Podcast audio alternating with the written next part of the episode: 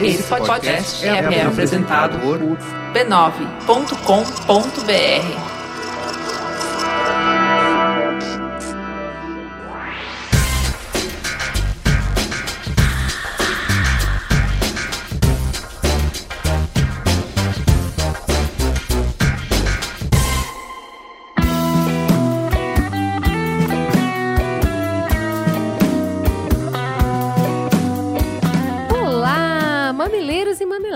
Eu sou a Cris Bartz e essa é a Juva Lauer. Você está ouvindo o Mamilos 36, o seu podcast semanal que discute os temas polêmicos com inteligência, respeito e empatia. Você pode falar conosco pelo Facebook do Mamilos, no Twitter e Periscope no perfil mamilospod e pelo e-mail mamilos.b9.com.br. E pode ainda contribuir com esse cheiroso projeto pelo nosso Patreon, patreon.com.br mamilos. Por falar em Patreon, diz aí, Devemos um gigante obrigada para vocês. Já temos 94 patronos e 567 dólares doados. Vocês são muito lindos. Tamo rica!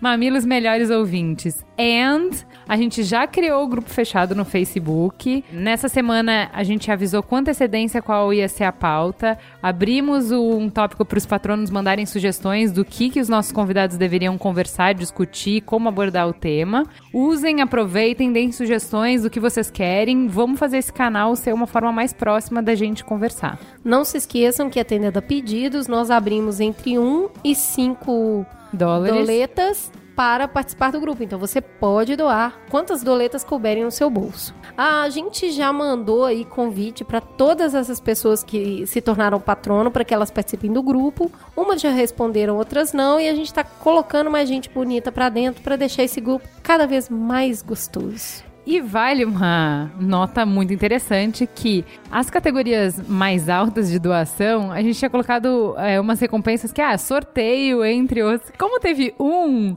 o cara na próxima semana já vai ser contemplado. A gente vai receber o primeiro relatório do Patreon de patronos, acredito que semana que vem, quando virar o mês. E aí, gente, é só um patrono em cada categoria, já tá fácil, não tem nem sorteio. É assim, eu quero contar uma coisa pra vocês. A gente fez essas categorias mais altas na pura cara de pau. Como Se gente- colar, colou. É, como a gente não sabia direito o que oferecer, a gente já teve até essa conversa aqui com vocês. A gente falou, vamos colocar qualquer trem, depois a gente vai devagar, entendendo realmente o que a gente consegue fazer. Bom, para não ser totalmente descabido, tamanha cara de pau, eu gostaria de antecipar que a gente já tá pensando em rechear isso de uma forma mais interessante. Porque, para variar, vocês, queridos ouvintes, nos deram retorno com insights super legais, facilitando a nossa vida e para tornar esse Patreon melhor ainda. Então vamos pro som do Mamilos? Caio, diz aí o que a gente vai ouvir de bom essa semana. Olá, personas! Corraine aqui novamente para apresentar para vocês a banda que irá trilhar esse nosso episódio especialíssimo do Mamilos. Lembrando sempre que vocês podem nos mandar o seu material para somdomamilos@b9.com.br, somdomamilos@b9.com.br. Nessa edição a gente vai ouvir o Senomar, uma banda de Uberlândia. Não, não, peraí, que para essa eu tenho que voltar com meu sotaque original do interior. De Berlândia, que possui influência de MPB, bossa nova, samba e rock. Então com vocês, Senomar, no som do Mamilos.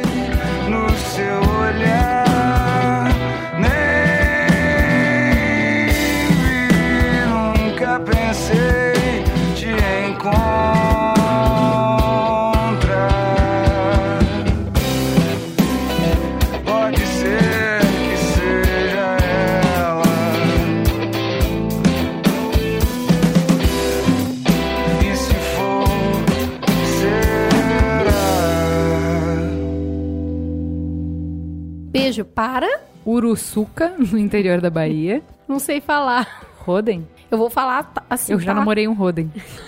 Ups. Roden, na Alemanha.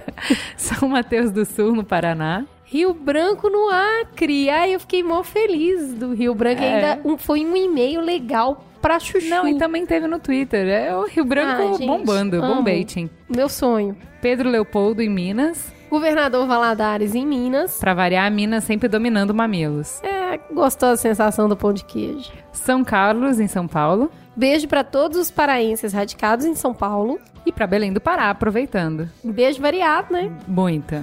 Viajamos. Ju, a gente tem uma novidade muito legal pra contar. Vou deixar você iniciar aí essa, essa delícia de merchan dessa semana. Eu vou começar suave.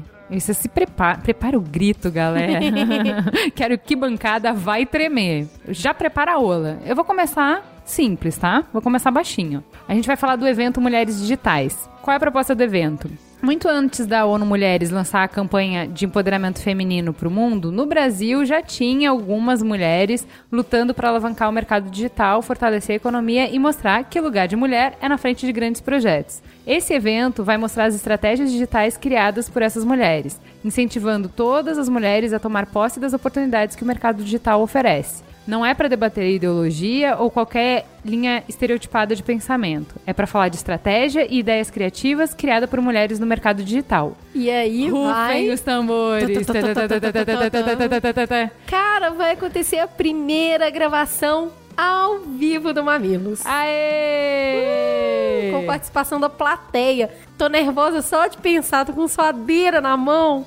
Mas a gente tá mega animada de fazer esse Go Live. E aí, além disso ser um convite pra vocês, tem um negócio mais especial ainda. Então, o muito legal é que a gente ainda vai ter três ingressos para sortear aqui entre os patronos do Mamilos para participarem do evento. Eba! Então, se você tá aí no grupo, presta atenção que daqui uns dias a gente vai conversar um pouco sobre esse esquema de quem vai lá representar Mamilos Melhores Ouvintes. E claro, o convite é extensivo a todos vocês que nos ouvem, que têm condição de vir do Acre para São Paulo.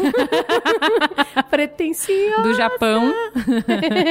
Ai, mas eu quero ver todo mundo. Eu quero abraçar todo mundo, então. E assim, o evento ele é fechado, tem entrada, então por isso que a gente tá sorteando os ingressos. Entendam, faremos uma gravação de Mamilos com entrada franca para todos os ouvintes que puderem. Estamos agitando isso. Aguardem. Não rasguem seus cupons. E no programa passado, a minha percepção foi que, pra mim particularmente, foi difícil, num mesmo programa, falar da chacina e falar da babá. Eu falei, caramba, isso pertence a universos completamente diferentes. Claro que a gente sempre tenta aprofundar pra trazer uma visão mais interessante do fato, mas de qualquer forma, eu vou te falar, falar o nome de 18 pessoas que morreram numa situação escabrosa e depois falar de, sabe, vida de celebridade. Forbes, cara. Tipo, em uma hora, falar dois assuntos tão diferentes assim, foi difícil pra mim fazer a curva, saca? Mas é, ainda bem que a Thaís e o Daniel estavam aí, sempre trazendo observações pertinentes. E eu acho que o programa ficou redondinho. Eu acho que a gente tá, cada vez que faz esse novo formato, a gente tá pegando mais a mão. É, eu também acho. É, eu tava comentando com alguma ouvinte no Twitter sobre isso, porque sempre que interagem com a gente falando alguma coisa desses últimos programas, eu pergunto se as pessoas já se acostumaram com o formato, o que, que elas estão achando e tal. E eu justamente respondi isso. Eu acho que a gente tá pegando o timing das coisas.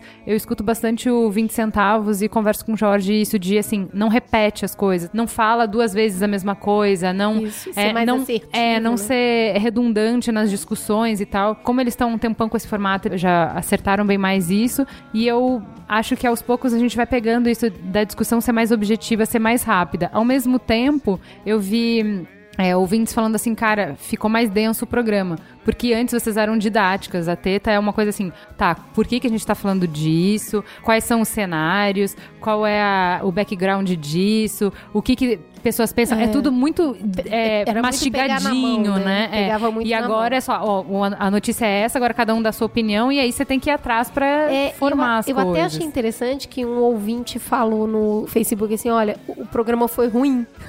Aí eu falei, você pode explicar um pouco melhor e tal pra entender? Aí ele foi super gentil, explicou pra caramba, mas escreveu um texto enorme. Primeiro ele virou e falou, eu ouvi de novo pra vir te responder. Aham. E aí ele, ele explicou tanta coisa sobre o ponto de vista dele, sobre o que a gente falou, e no final ele falou, e eu gosto do programa. Eu não tô fazendo bullying. Eu falei, não, peraí, então o programa não foi ruim.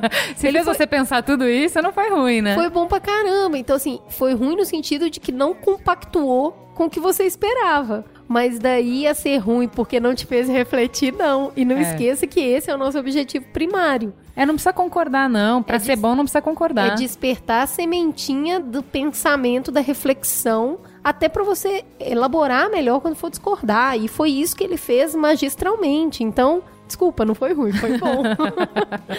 Vamos então pro Fala que eu discuto. E se não for pra somar, some.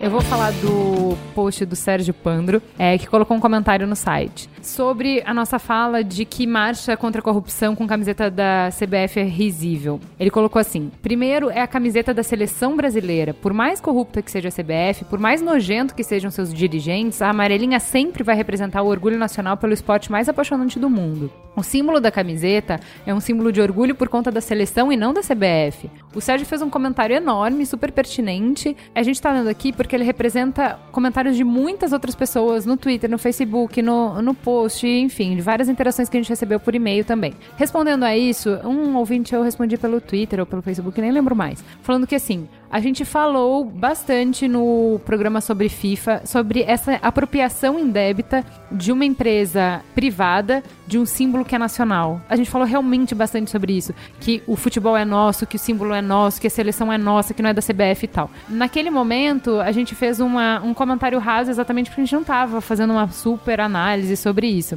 Mas nesse programa da CBF a gente fez mais. Mesmo assim, eu continuo achando que não é, num momento de protesto, num momento político, não é exatamente esse o melhor símbolo que a gente tem para representar o Brasil. Mas essa é a beleza da opinião. Cada um tem a sua, que nem bunda, cada um tem a sua, né? E a Paloma Duarte, via site, disse uma pequena correção para Cris quando disse que a mídia não fez nenhum especial sobre as chacinas. A Globo dedicou uma profissão repórter inteirinho a isso, entrevistando as famílias e procurando entender a dor daquelas pessoas. Então, assim, eu não conheci o programa, eu coloquei o link, vou colocar o link para vocês conhecerem, super legal. Mas o que eu quis dizer é que não teve uma cobertura da mídia. Cobertura é tipo o que aconteceu quando morreu o Cristiano Araújo. Todo canal, qualquer não tinha como ponto de contato disso, né? falava disso. Se você não conhecia, parabéns, passou a conhecê-lo. Não tira o mérito desse programa, principalmente vindo ele do Caco Barcelos. Então, eu assisti, é muito bom. Mas fica aí a desgostosa sensação de que a cobertura deveria ter sido muito maior.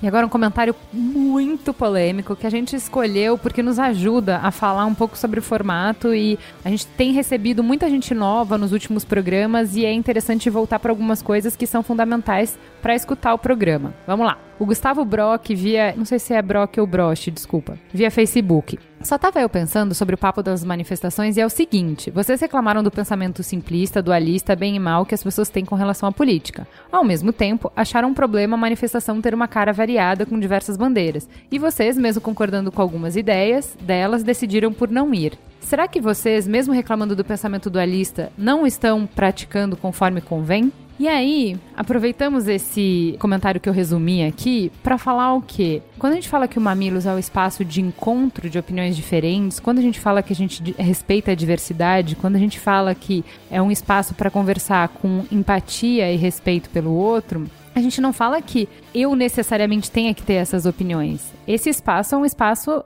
plural. Então vem o Daniel colocar aqui uma visão de direita, vem o Alec colocar uma visão de esquerda. E vocês conhecem a gente do tanto que a gente fala, as coisas que a gente fala. A Cris tem uma opinião e eu tenho uma opinião. E a gente quase não concorda em todas as coisas. A gente discorda em várias coisas. E tudo bem, você não tem que concordar. E o programa, ele não é isento. A gente, no programa de jornalismo, a gente falou muito bem sobre isso. No programa seguinte, o de jornalismo, a gente até comentou sobre isso. Qualquer programa é um recorte da realidade. O recorte que você faz da realidade demonstra a sua ideologia, demonstra as coisas que você acredita. Ninguém é isento. Então, assim, sim, nós temos ideias, potencialmente várias são erradas, a gente vai crescendo e aprendendo. Muitas vezes, coisas que a gente fala aqui, vocês colocam outros pontos de vista, outros dados, e a gente muda de ideia, pensa diferente, complementa o que a gente pensou. Outras coisas a gente não vai enxergar que nem vocês, então cada um vai enxergar de um ângulo diferente, de uma forma diferente, e tudo bem. É importante vocês entenderem que na teta eu não coloco, muitas vezes, a maior parte das vezes, na teta eu não coloco a minha opinião. Eu busco trazer para vocês, façam um trabalho mais de pesquisa. No Trending Topics é quadro de opinião, vai o que eu penso e o que a Cris pensa. Então, inclusive os nossos apoios. Quem a gente gosta, quem a gente não gosta. Então, assim, vai beijo pra Marina, eu vejo um monte de coisas boas nela. Se você não vê, ótimo. Nesse caso aqui, eu queria só colocar, responder diretamente. Eu não acho que realmente a gente é contra pensar, usa isso a nosso favor. Por que, que eu não fui na manifestação? Porque grande parte das bandeiras levantadas eu não concordava. Então, para eu ir numa manifestação, acho que pelo menos a maioria das bandeiras levantadas eu devo concordar. Eu não concordo com o impeachment, não concordo com a ditadura, não concordo com o discurso de ódio, não concordo com o Eduardo Cunha, que eram personagens defendidos nessa manifestação. E então eu ia lá fazer o quê? Se fosse nessa manifestação a grande maioria contra a corrupção,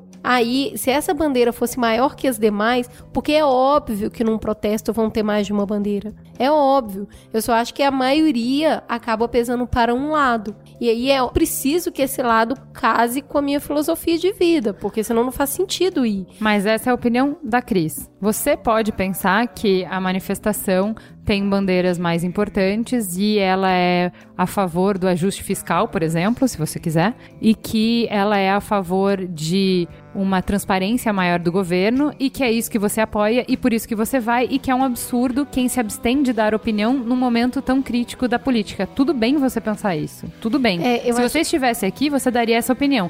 E é para isso que a gente tem convidados, para vocês não ficarem só com a nossa opinião. E para sempre mandar o ponto de discordância de vocês a partir do ponto de vista de vocês e não do nosso. Eu achei interessante porque nesse caso dessa última conversa sobre manifestações a gente conseguiu desagradar a esquerda e direita. A gente desagradou muito todos os dois lados, sabe? E tudo bem. Tudo porque bem. ninguém vai agradar todo mundo sempre. Tá tudo certo, tá? Abraça, dá o dedinho aqui e bola pra frente. É isso aí, gente. Vamos agora para teta do mês.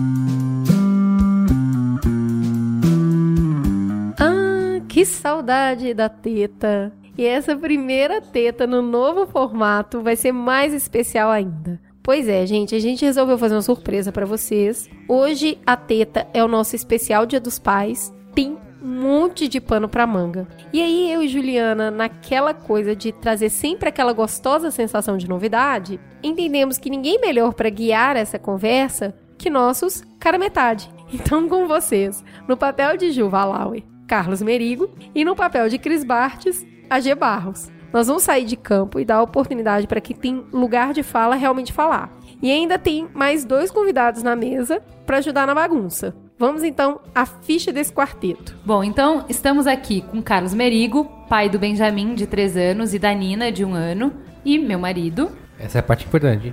Tem que falar oi. Oi. Que você já conhece, né? Estamos também com a G, pai da Tatá, de 5 anos, marido da Cris Bartz, e que no tempo que sobra é fotógrafo no estúdio Pandalux. Neste caso, o oi é meu. Também com o Léo Gianetti, pai do Francisco, de 7 meses, e que nas horas vagas tenta ser diretor de planejamento da Ínsula, meu chefe. Eu. E com o Rico Mendonça, pai do Pedrinho e diretor de criação na live. Olá. Olá, você. Que sexy. Garotos, estamos confiando nossos microfones pra vocês. Se comportem. Daqui pra frente o show é de vocês. Tchau, Ju. Muito bem. Juliana, você vai pra casa, tá? Que a gente vai fazer o que a gente quiser aqui com o seu brinquedo. E o brinquedo da Cris, tá bom? Já que ela também já foi embora. Estamos livres, é isso? Estamos livres. Assim? Rola porque. Tá, eu tô, é que eu tô me sentindo um pouco... Intimidade. É, É. pois é, não é o Braincast que eu posso falar o que eu quiser, é o Mamilo. Não, você pode falar o que você quiser. Posso? Eu não vou falar o que eu quiser. Eu não tenho que ser empático e equilibrado e não, sensato. Cara, nós somos homens. A gente pode falar que a gente tá bebendo cerveja? Ah, é, na verdade, assim, a gente é uma tradição aqui, tá- nós estamos de cueca com os mamilos à mostra, gravando. No sofá, comendo Né? salgadinhos. É, tem uma TV ali com o jogo do Corinthians passando. Putz, jogo do Corinthians, e, é- e aí a gente vai bater um papo com vocês. Eu É, acho que as pessoas não precisavam dessa imagem. Começamos Meus péssimo. olhos, meus olhos! Não dá pra dispensar isso, né? Tá, muito bem. A Juliana e a Cris fizeram um roteirinho. Eu vou tentar, eu vou tentar seguir, Cara, pelo assim, menos. é isso. igual mãe quando sai de casa e deixa o filho com o pai. Entendi, entendeu? é a Ela, bagunça. põe- ela pega uma- ali uma folhinha, ela escreve tudo que tem que fazer e, E tal. aí você faz tudo ao A hora da mamadeira. quando- então é, é igual, cara. É igual. É Tá. uma coisa. Eu queria. Aqui, a primeira pergunta que elas fazem é como você se tornou pai?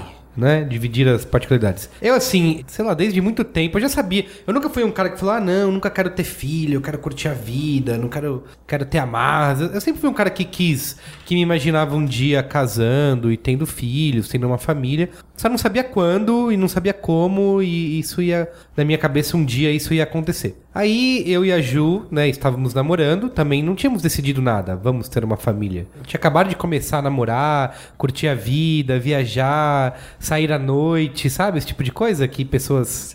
são- Eu lembro mais ou menos. Pessoas é que não era têm filhos, são solteiras fazem, vão pra balada, vão no cinema, estão livres. E aí, um dia, ela fez um jantar em casa e eu, já, eu tinha comprado vinho, eu tinha comprado até um- várias garrafas, né, de vinho, porque, ah, vamos guardar aqui em casa pra gente sempre ter. Aí ela só deu uma risadinha assim, falou, "Putz, já sabia, né? Eu não, eu pelo menos não vou beber isso tão cedo. E aí ela me deu uma, fez um jantar e me deu, "Ah, tá aqui um presente pra você. Aí eu peguei um presente, era uma viagem pra Itália. Eu falei, nossa, que legal, a gente vai pra Itália, que bacana e tal. E aí ela me deu o segundo presente, que era o presente que eliminaria todas as outras opções. Tanto vinho como a viagem pra Itália, que era um exame, né? Um, aqueles testes de farmácia. de farmácia. E eu peguei o teste, menino, olhei assim, só tinha um tracinho. Eu falei, "Putz, mas um teste negativo, por que, que você me deu isso? Sabe? Tá me dando xixi de Sabe pre- nada, Isso, tá você. me dando xixi de presente.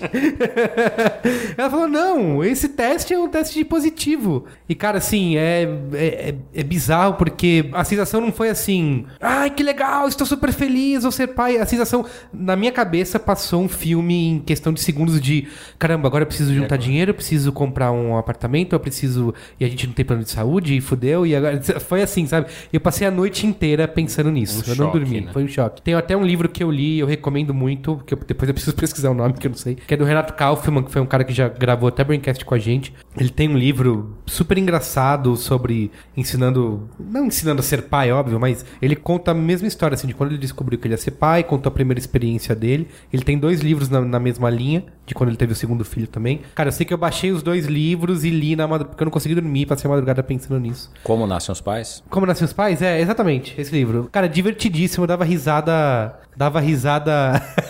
Tô pagando de inteligente com o Google Pesquisando no Google.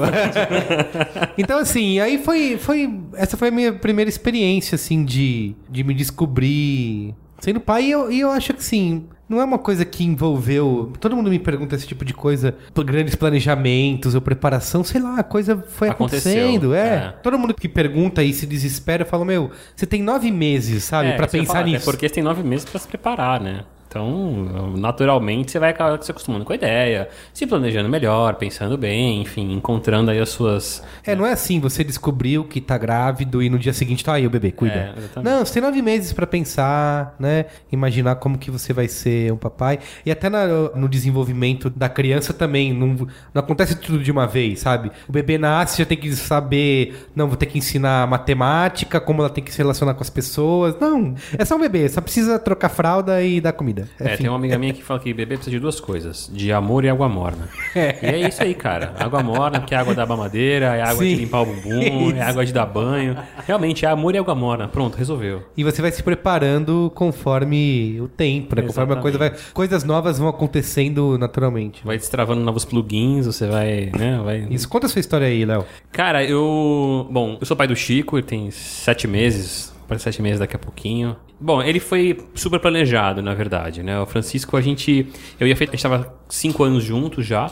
E a gente decidiu que a gente quer ter filhos. Passamos por vários momentos de vamos ter, não vamos ter, putz, e aí e tal. Até que chegou uma hora e falou: não, vamos, a gente quer, vambora. E aí começamos, né? Começou aquela coisa, né? Jogo é jogo, treino é treino, né? Você vai começar a fazer pra valer e vamos lá e tal. E achando que. Porque assim, você passou a vida inteira, passou a vida inteira pensando assim, cara, se engravidar, minha namorada fudeu, né? Sim. Você fica se protegendo. Não, nossa, cara, não, não vou Não é. Aí é o contrário, né? Você chega, não, agora você quer engravidar. Então você acha que, como você achava que você ia engravidar sua namorada a qualquer momento, Você acha que é só. É, você acha que é só ir lá, meu, né? E primeira, pronto. primeira bimba, pô, tá aqui, nove meses, chegou, entrega, Amazon. né? Encomenda.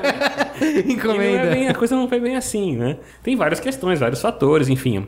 A minha esposa tomou anticoncepcional durante muito tempo. Tem, assim, ovário policístico. Tem, meu, tem um NP coisas que vão interferir se você vai engravidar logo ou não. As pessoas falam que é normal você esperar pelo menos um ou dois anos, né? Até engravidar Depois, e tal. entendi. E, cara, na boa, é, cada caso é um caso. Tem gente que engravida com camisinha, Jill e pílula. É, e, é verdade. e tem gente que demora pra caramba. E gente que nunca engravida. Então, assim, não tem regra. Pra mim, foi uma espera... Acho que não foi uma espera tão complicada. Foi, foi uns 7, 8 meses esperando. A gente, nesse momento, chegando nos 7, 8 meses, a gente tomou uma atitude. Falou, Vamos fazer alguma coisa, né? Vamos fazer uma coisa pra ver se melhora o processo, a gente consegue engravidar, será que tem algum problema, alguma coisa? A Fê fez alguns exames e aí a gente partiu para a história do coito programado, que é aquela, aquele que, lance do, que sensual. de ficar essa. cara, legal demais. Mas é o, é o lance de você verificar se tá ovulando, se não tá ovulando, se vai ovular, se não se ovulou, enfim. Relógio. E aí o médico fala: meu filho, sabadão, domingão é o dia inteiro. Taca ali pau nesse carrinho. É isso. Marca na agenda, põe o, o alarme. Ó, cara, acorda, toma aquele banho E vai. começa. né? E foi curioso que a gente tava em Tiradentes. Eu e a Fê, a Fê tava trabalhando, né? Minha esposa é maquiadora, a gente tava fazendo, ela tava fazendo uma noiva lá em Tiradentes. E aí a gente teve que, entre né, um casamento e outro, e a gente né, teve que fazer o nosso coito programado, muito bem programado e tal, tudo certo, né? Imagina. E aí rolou, cara. E aí rolou. É, engraçado que a gente tinha marcado, assim, eu e a Fê, sempre também teve a opção de adoção, né? A gente pensou, cara, se não der certo, não vamos ter dúvida, vamos pra adoção. E aí, como começou a demorar um pouquinho, a gente falou assim, ó, vamos fazer o seguinte, vamos entrar no processo de adoção, né? Até a gente falou aqui com o meu, meu querido compadre aqui, o AG, né? E com a Cris, sobre o assunto, né? Eles deram um pouco o caminho das pedras pra gente. E aí a gente falou, não, legal. E a gente marcou pra ir no fórum numa terça-feira. E aí, cara, na terça-feira fez, fez o exame e ela tava grávida. Então, assim, se- aquele dia eu ia engravidar, de qualquer jeito. Sim, eu descobri é. que ia ser pai ali. Ou no fórum, ou no banheiro. Foi bem programado. Foi, foi, funcionou. E aí, enfim, aí a gente engravidou e foi tudo bem. E, e- É. aí. Mas Chegou foi no banheiro, foi aquele ultimato, né? Ou você engravida agora, ou a gente vai pro fórum. né? Exatamente. Foi intimado. Mas foi uma decisão consciente, foi algo programado, algo tentado, bastante tentado, e que rolou, enfim, com o seu tempo que precisou. Então acho que assim, eu já internalizei bastante essa história de putz, eu vou ser pai, quero ser pai. Já comecei a, a- o processo de gestação, na verdade, começa muito antes de Sim. você engravidar, de você imaginar como é que vai ser a vida, de você se preparar para aquilo. Então, no meu caso, foi, foi desse jeito. Legal. E você, Rico? Conta aí sua Sou experiência. o, o orgulhosíssimo pai de Pedrinho, né? Que vai fazer oito anos agora, mês que vem. O Mas meu- eu te invejo porque eu vejo. Eu abro o Instagram no domingo de manhã. sete da manhã. Tá lá o Rico e o Pedrinho no parque andando de skate, de bicicleta. Desde antes do Benjamin nascer, falava, como ele consegue? Sete da manhã Foto no de arquivo. Pois é, na verdade eu vou guardando essas fotos, né? Eu vou publicando no domingo de manhã. Quem nunca? Eu falo, caramba, eu vou ter que fazer tudo isso, cara. Eu vou ter que andar, andar de skate, andar de bicicleta, patins Cara, e tudo só mais. um parênteses, tem um amigo meu que ele tem um filho, de- acho que tem dois anos, tá pegando onda com o filho. Sensacional. Ele tá pegando onda, cara. Ele tem, um, ele tem um- uma longboard, ele bota o molequinho em cima da longboard. E o molequinho de roupinha da Mormon, sabe? cara, eu tô aqui, me- meu, eu, assim, eu vou no Parque da Água Branca, já é uma aventura. Isso, exato, exato. Desviando de, de pavão. É. Pra mim também, pra mim também. O cara tá pegando onda com o moleque. Desculpa, Rico. Diga aí, Rico. Imagina, imagina. O papo de boteco é assim, ninguém se interrompe, né, cara? Vai fluindo. Acrescenta, né? Acrescenta.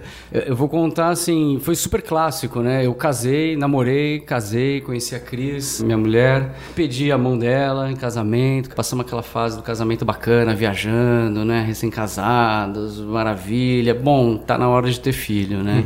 Eu esperava muito, sempre tive muita vontade, né? Ela também, apesar de eu achar que tinha muito mais vontade, assim, mas. Você fomos- tinha mais vontade que ela. Sim, sim, acredito que sim. É, a gente foi construindo nessa vontade, fomos amadurecendo a ideia, poxa, tá na hora, que legal. O que vai servir da nossa vida junto se não tiver um, um- um legado assim, né? Eu, eu- eu sempre pensei dessa forma, né? É, bom, prontos, né? Terminamos de pagar apartamento, estamos bem de vida, trabalhando, os dois empregados. Vamos, vamos ter filho, né? Bora. Aí fomos lá, tentamos um ano direto, aquela direto não, mais ou menos, né? Mas tentamos ali. Tinha o coito programado. Vamos aí, Cris, chegou a hora. Vamos lá, Cris, um, dois, né? e também foi um pouco complicado. Foi o primeiro ano de tentativa, até a gente começar a se preocupar um pouquinho. Aí eu fui procurar até um, um aconselhamento médico. Fizemos alguns exames, estava tudo ok, tudo.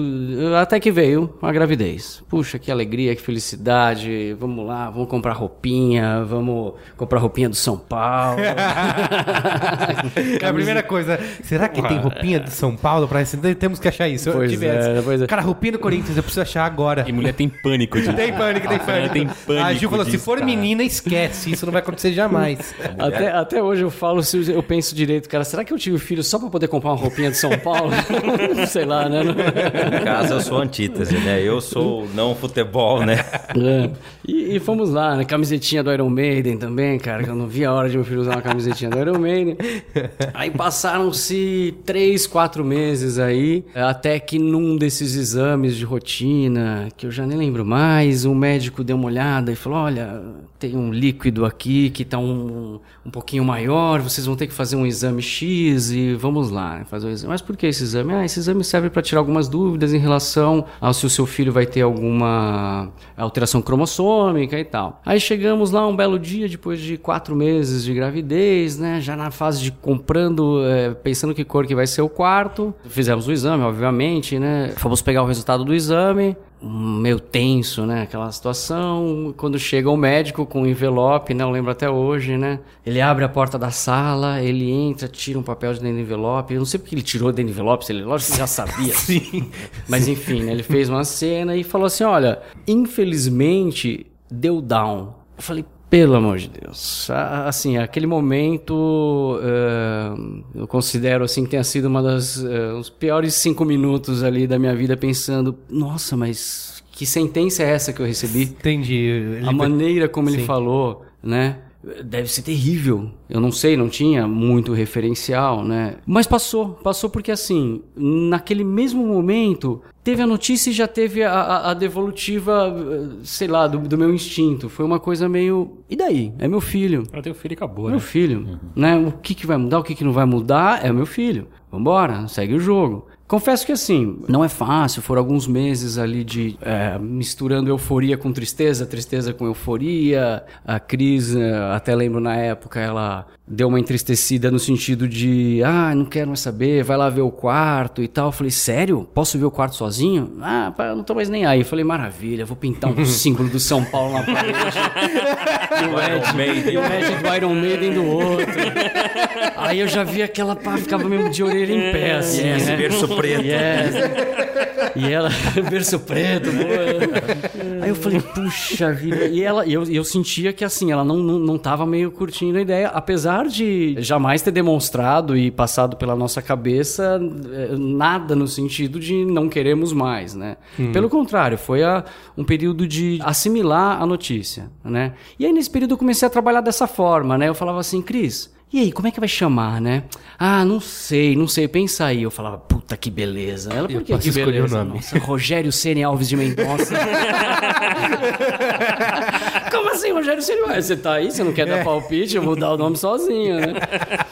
Mas enfim, foi passando o tempo, né? Ele veio. Você tem alguns cuidados especiais ali durante a gravidez, é, alguns monitoramentos médicos diferentes, mas no final das contas você se assusta, mas a coisa é, é, é como qualquer outra criança. Que é o que ele é. Sim. Uma criança como qualquer outra. Você sabe que isso que você falou de ter se assustado, talvez, acho que se eu passasse por isso, eu também teria, né, você tem esse choque, Só que teve uma coisa, eu ouvi uma Milos que elas falaram sobre o tema, sobre síndrome de Down. Uhum. E, cara, isso me abriu a cabeça de uma forma, porque é, eu não lembro o nome do. Fábio Adiron, que eu- Isso. fui eu que sugeri, Ah, é? Tá, isso. Cara, ele deu uma aula, assim, e eu, e, e eu ouvindo, tipo, é emocionante tudo. Uhum. E você começa a entender direito como é que é o negócio. Uhum. fala, meu, assim, quando você imagina, quando você tem falta de informação, você acha que é uma coisa. Quando você passa a conhecer ele contando as coisas, é uma clareza, sabe, assim, de. Sim, sim. Eu, eu acredito até, se eu não tivesse falado aqui sobre essa condição da síndrome e a gente continuasse o papo e eu contasse as coisas que eu faço com o Pedro, a Ninguém maneira ia que eu lido com ele, você não vai saber. Isso. Né? Eu acho que se essa introdução não fosse a introdução e fosse o final, fosse, nossa, não acredito, cara. Sério que você faz tudo isso, seu filho? Sim, é uma criança como qualquer outro, joga bola, brinca,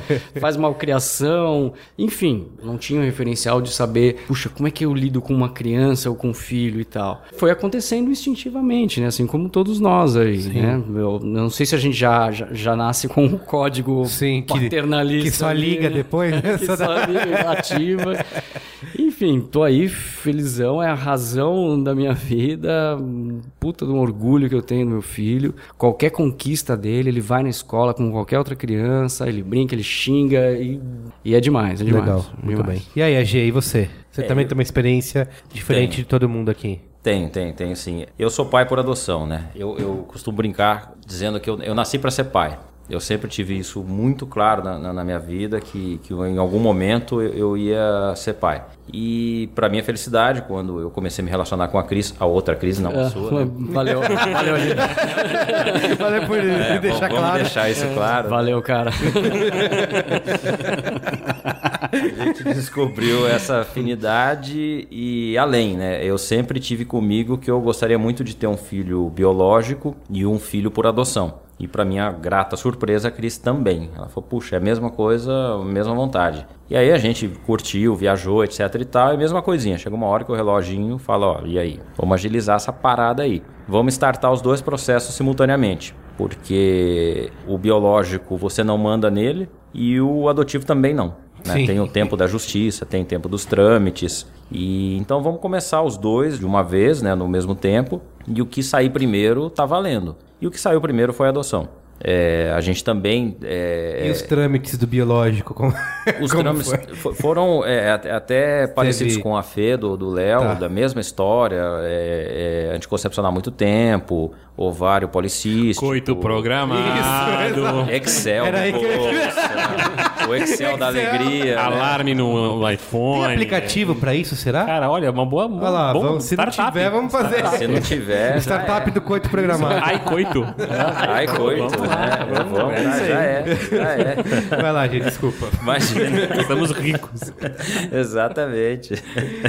E aí, mesmo esquema, né? Não é simplesmente para de, de- de tomar pílula e na semana seguinte, no mês seguinte, está grávido, longe disso. E, o processo do fórum, a gente foi entendendo, foi vendo que a, a demora, na verdade, é para preservar a criança. Depois a gente viu que tem todo sentido, apesar de ser assunto para outra pauta, né? Sim. Falar de adoção. Mas tem a ver com o tempo, né? Tem a ver com gestação. E, e a gente encarou os dois processos e vamos ver o que, que acontece primeiro. Quando a gente estava em paralelo vendo como que, que poderia resolver a parada da gravidez biológica, a gente recebeu a ligação do, do fórum e aí, claro que imediatamente a gente interrompeu o, o biológico até por uma orientação da justiça, das psicólogas e tal, porque faz todo sentido, Sim. né? É, se você engravida, o seu processo é congelado na- automaticamente durante pelo menos um ano, para você poder gestar, chegar a outra criança e assim depois você pensar em receber uma segunda criança, né? E aí a gente foi, entrou de cabeça na adoção. Quando ligaram pra gente falando que, que tinha uma, uma, uma garota pra gente conhecer, se a gente queria conhecer, a gente foi, conheceu e,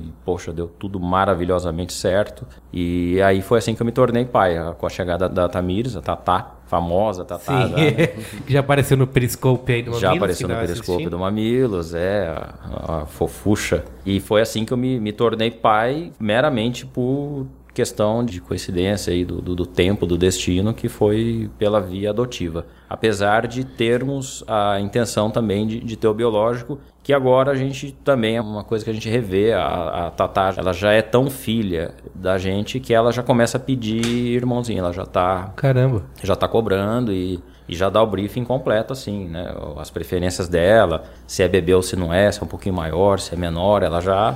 Quantos anos ela tinha quando. Ela nasceu pra gente com dois anos. Legal. Ela tinha dois anos, agora ela vai fazer cinco. Então, orgulhosamente, ela já tem mais tempo com a gente do que. Cara, o dia que o Chico falar pra mim assim, papai, eu quero ter um irmão, vou abrir um Excel pra ele. Senta aqui do meu lado. Vem ver a planilha de custos. Vem cá, né? Vem cá, neném. É, mas sabe que assim, eu também passei por. Como eu falei, eu, eu fui bem inesperado, assim. É que eu não Eu, diferente da Ju, que faz uma planilha e bota conta, você não faz. Eu sou aquele que eh, prefere não entrar no banco pra não ver como tá o número. Eu não sinto tanto impacto, assim, de. É óbvio que tem, porque assim, eu tava falando com a Gi antes da gente começar a gravar, que quando eu era solteiro, juntava dinheiro, podia viajar, sobrava tempo, né? Você fazia. É aquele negócio. Até, o Antônio Prata escreveu um texto na Folha dizendo assim: se me dessem três meses do tempo livre que eu tinha antes de ter filho, eu escrevia Ana Karenina, correria Iron Man. e- Sabe? Ganharia o prêmio Nobel em três meses. então é mais ou menos isso, porque naquela época eu vivia reclamando que não tinha tempo pra fazer nada, né? Até você ter filho e encarar de verdade né, um, um novo dia a dia, assim. E assim, a gente tem muito um papo que a Ju e a Cris colocaram bastante no roteiro aqui na pauta pra gente falar, que é a questão do papai 2.0, né? Que é o pai participativo, que não deixa tudo pra mãe, que comigo foi assim, sabe? A, a minha mãe que me criou, a- criou a minha irmã, com as minhas tias eu também vi que era assim. O pai, no máximo, sabe, chegava no dia à noite, dava um oi pro filho e, sei lá, no fim de semana ia levar pra pescar, sabe? Era isso que pai Aquela, fazia. aquela coisa que o filho fica de olho no pai ali, só tentando É, aprender, mas, isso. meu, É, pescar é chato pra caralho. é, é isso. Pai, desculpa, mas. pescar então, assim, eu também cresci muito e na minha família sempre foi desse jeito. Só que, assim, eu já li muita coisa sobre essa questão de pai 2.0 e eu acho que é uma coisa tão natural pra mim. Eu não, eu não li isso e me falaram que eu deveria ser Você um não pai decidiu, participativo. né? É, Ó, não, putz, eu acho que eu vou. Vou participar ou não, hein? Isso. Né?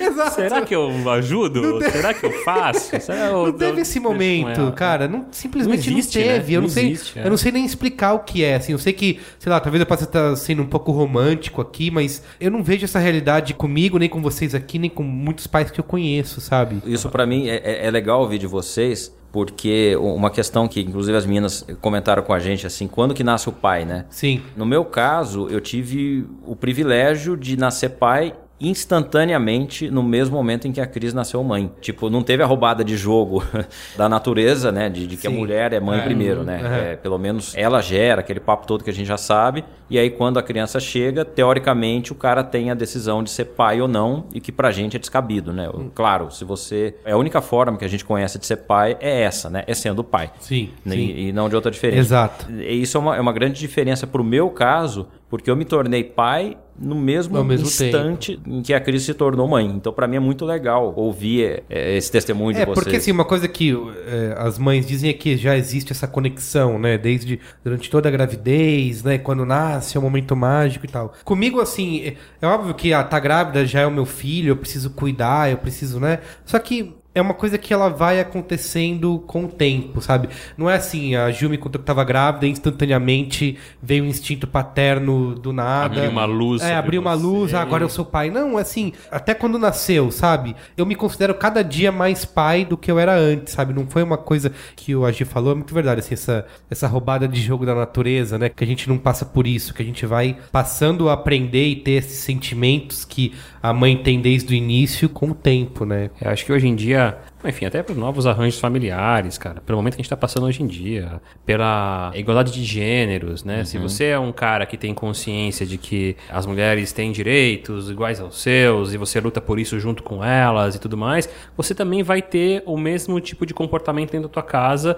no sentido de ter o, o mesmo papel que a mãe. Claro, tem a questão biológica, que isso né, não, não tem como, mas ter o mesmo papel que a mãe na criação, na educação, nas decisões, nas decisões de compra, nas escolhas, né? Você participa ativamente em absolutamente tudo relacionado ao teu filho, né? E é o que o Merigo falou, é algo que é absolutamente natural, não é uma coisa pensada, não. Ó, eu- deixa eu fazer o seguinte, eu vou fazer uma moral, deixa eu colocar uma fraldinha. Não, não é assim, né? É, você vai lá para fazer uma conexão com teu filho. Sim, você né? quer fazer, Você quer né? fazer, Isso, né? Você tem... Me perguntaram outro dia assim, qual é a coisa que você mais gosta de fazer com o Francisco? Eu falei, trocar fralda.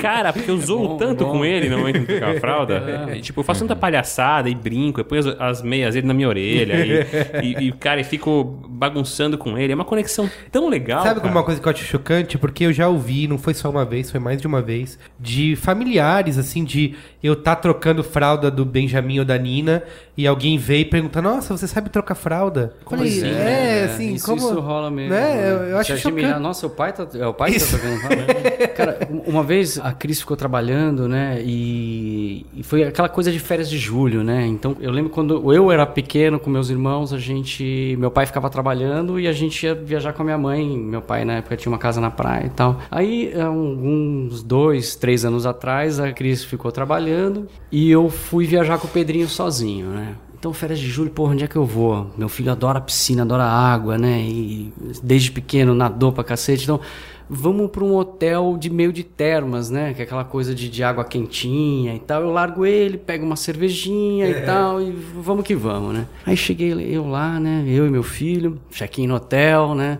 O hotel meio vazio, né? De repente, eu tô ali, me pararam dois ônibus, um hotel de termas, um pouco fora de temporada. Eram dois ônibus de idosos que estavam fazendo, sei lá, um caso numa excursão. Cocum. Né? Praticamente cocum. né? Então, cara, pra onde eu ia? No hotel tinha um monte de senhorinha. Então eu ia lá, pegar uma comida, um monte de senhorinha. E eu e o Pedrinho, né? O Pedrinho, nessa época, ele não comia sozinho, ainda dava comida. Agora você imagina, um cidadão, né, cara, pô, todo tatuado, um filhinho com sinônimo de tal, uma latinha de cerveja na mão, a criança no outro. Juro pra vocês, Roubou, cara. né? Roubou.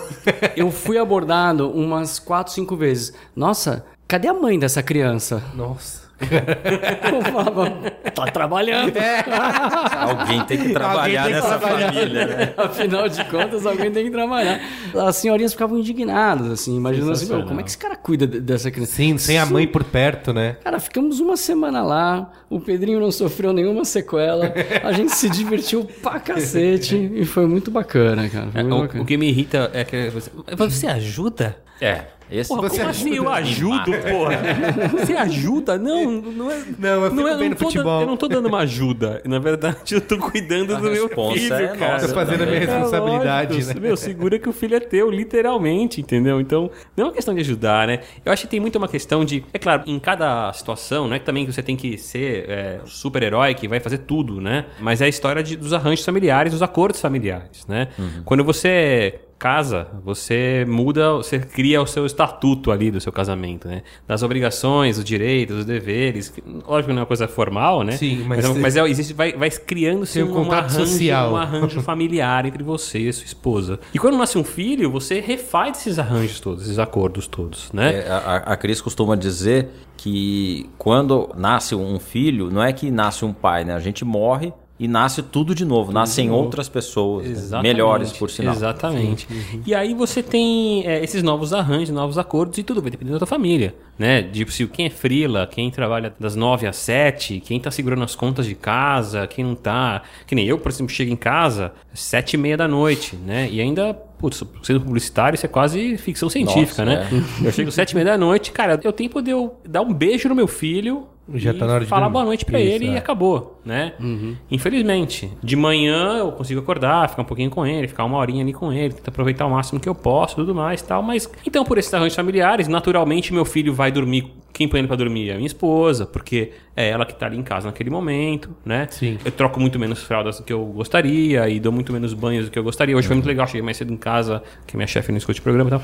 Mas eu consegui dar banho no meu filho e tal, que foi uma coisa super gostosa, super bacana. Mas tudo depende de arranjos familiares. Isso. Mas essa história do você ajuda, É cara. que tem, tem a ver com, com a definição dos papéis, né? Antes era, era uma coisa. Isso a gente ainda vive o eco né, dessa herança, né? Era aquela coisa muito estabelecida, né? O pai é o, é o cara que provê financeiramente e a mulher que fica em casa cuidando da casa e da cria não há nada de errado nisso. E o pai traz a caça, né? É, o javali no, no- exatamente. no ombro no fim da noite. Exatamente, desde que, como disse o Léo, usando os- os termos do Léo, isso tenha sido pré-arranjado. Se todo mundo está bem assim, ok, quem somos nós para dizer que, que deve É ser isso aí. diferente? Só que a gente está vivendo uma, uma quebra de paradigma, né?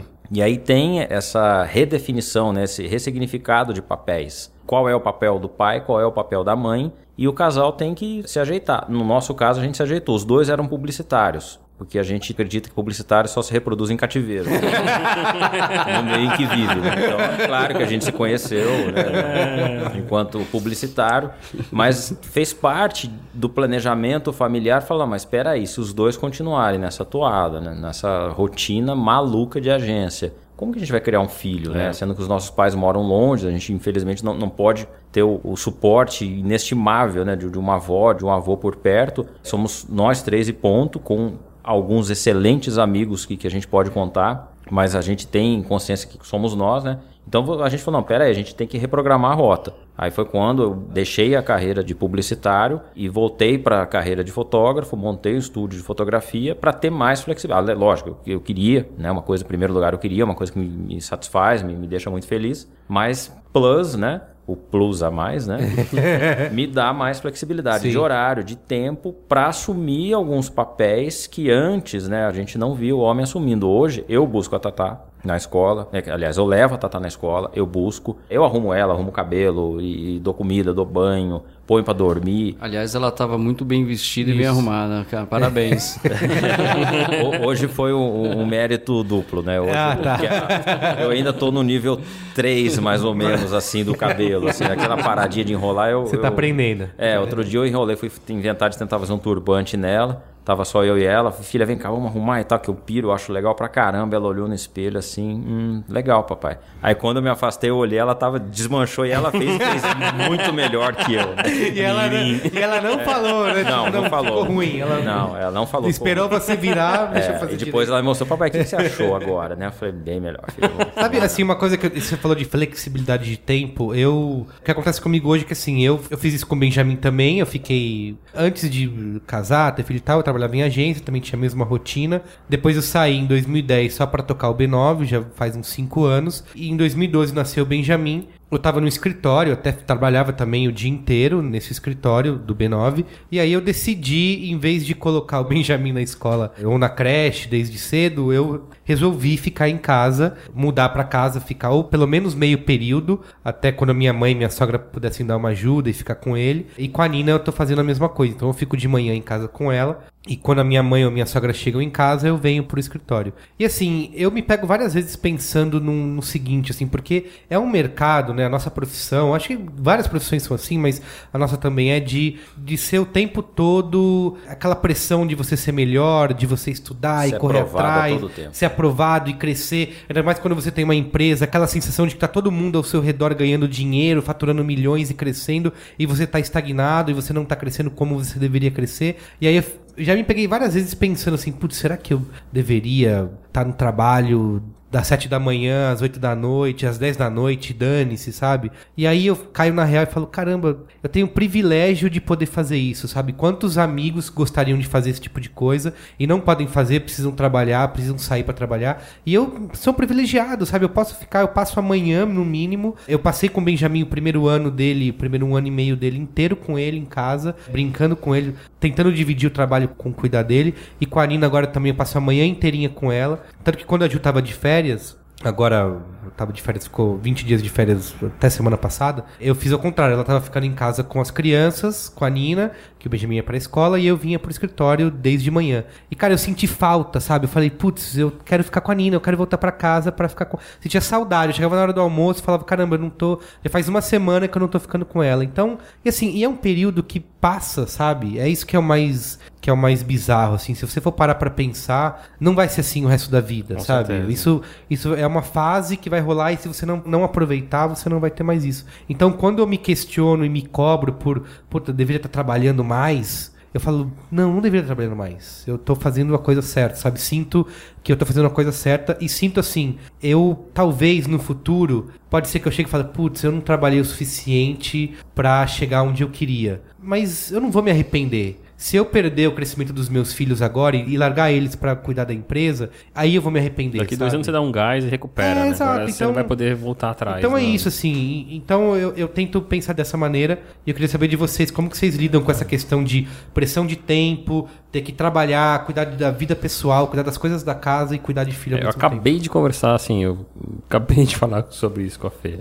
Porque ela tá na, ela é maquiadora e ela tá nesse questionamento. Pô, minha carreira, e agora? Caramba, eu não consigo fazer casamento fora de São Paulo, atender noiva fora de São Paulo, porque não sei o quê, e é à noite. Eu falei, cara, relaxa. Relaxa, assim. A gente passou seis, passou seis meses de licença, sem trabalhar e tudo mais e tal. Agora, os próximos seis meses é hora de você ir devagarinho, como a gente tá fazendo agora. Você vai pegar as noivas que vão casar de dia, em São Paulo, que é mais easy, é menos tempo e tal. Ano que vem, você dá um passinho pra frente até o momento que você achar que rola de você retomar a tua carreira uh, full time, entendeu? E, e, aliás, assim, é uma questão também que a gente tem muita sorte também nesse, nesse ponto. Na verdade, o Francisco tem muita sorte, né? Porque durante a semana a Fê trabalha em casa também, né? Algumas horinhas ali, enquanto ele tá dormindo, ela vai lá, trabalha um pouquinho e tudo mais, responde orçamentos e tal. E o trabalho dela mesmo fora de casa é de fim de semana, quando eu tô em casa. Então o Chico sempre tem alguém em casa. Sim, ou o pai ou a mãe estão ali full time junto com ele, né? E a gente vê, cara, vários amigos que, meu,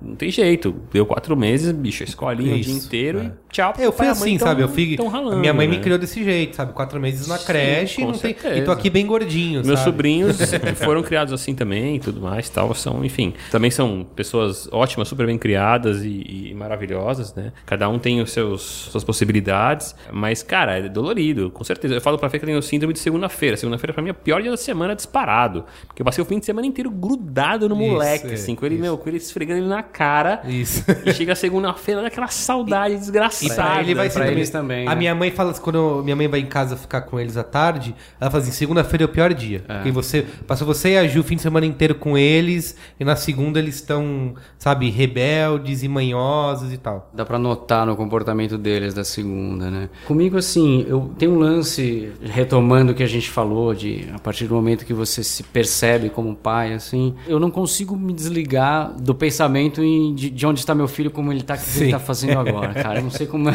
vocês, mas eu passo.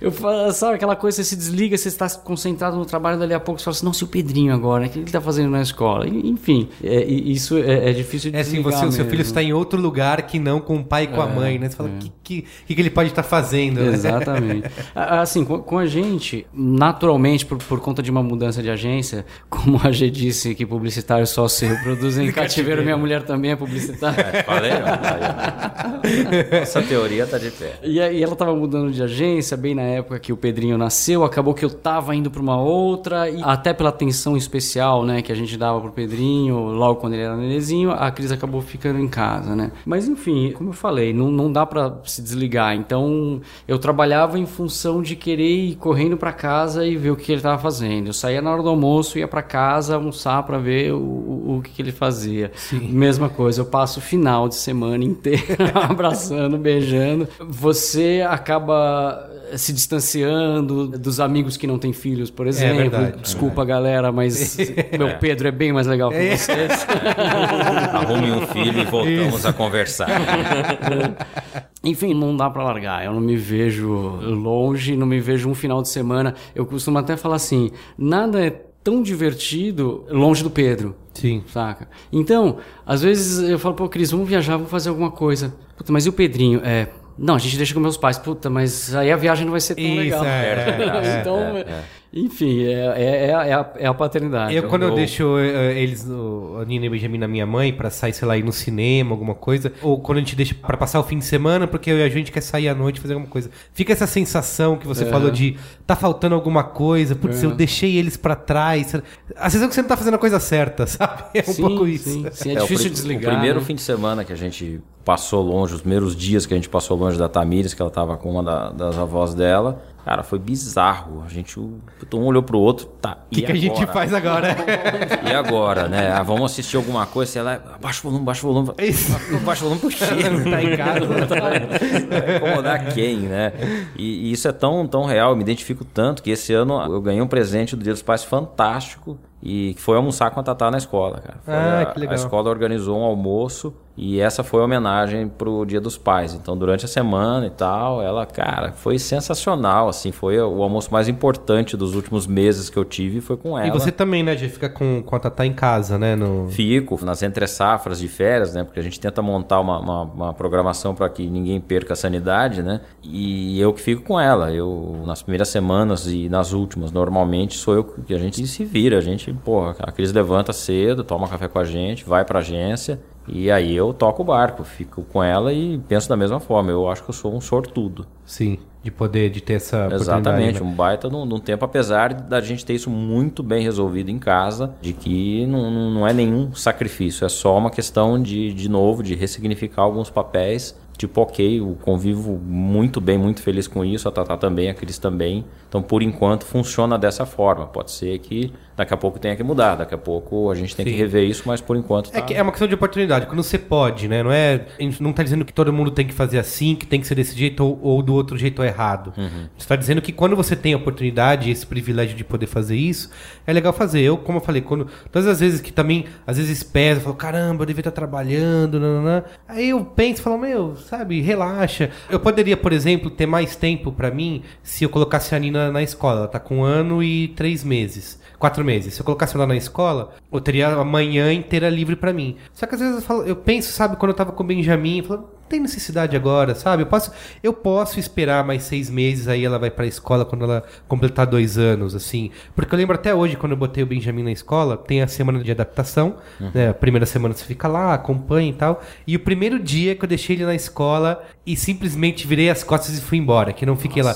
Cara, é uma sensação de merda. Eu fui embora, sei lá, botei Belchior no ser Spotify e fui, sabe, dirigindo, aparece- dirigindo contra o sol, assim, né? Sem cinto, né? Isso. Falei, caramba, eu larguei o meu filho sozinho, velho. Deve ser tipo, muito estranho. não está nem com o pai. Eu já tinha viajado, por exemplo, antes, que a Ju ficou em casa com ele, eu fiquei uma semana sem ver o Benjamin. Mas aquela sensação assim, está com a mãe, sabe? É, está claro, seguro. E quando você deixa, mesmo que ele está perto, mas ele está sozinho na deve ser escola, muito é uma sensação de merda. E eu tô evitando ao máximo fazer isso com a Nina agora, eu sei que vai acontecer e vai ser bom pra ela. Aliás, ela deve estar doida pra ir, porque a Nina é. Ela, ao contrário do Benjamin, que é todo reservado e tímido, aos poucos, a Nina é a maloqueira, assim, sabe? Ela é a corintiana, ela vai, quer cola de todo mundo e vai embora. Então, E o deve- Ben é corintiano também? Tô trabalhando ali, Boa, viu? já, já canto hino.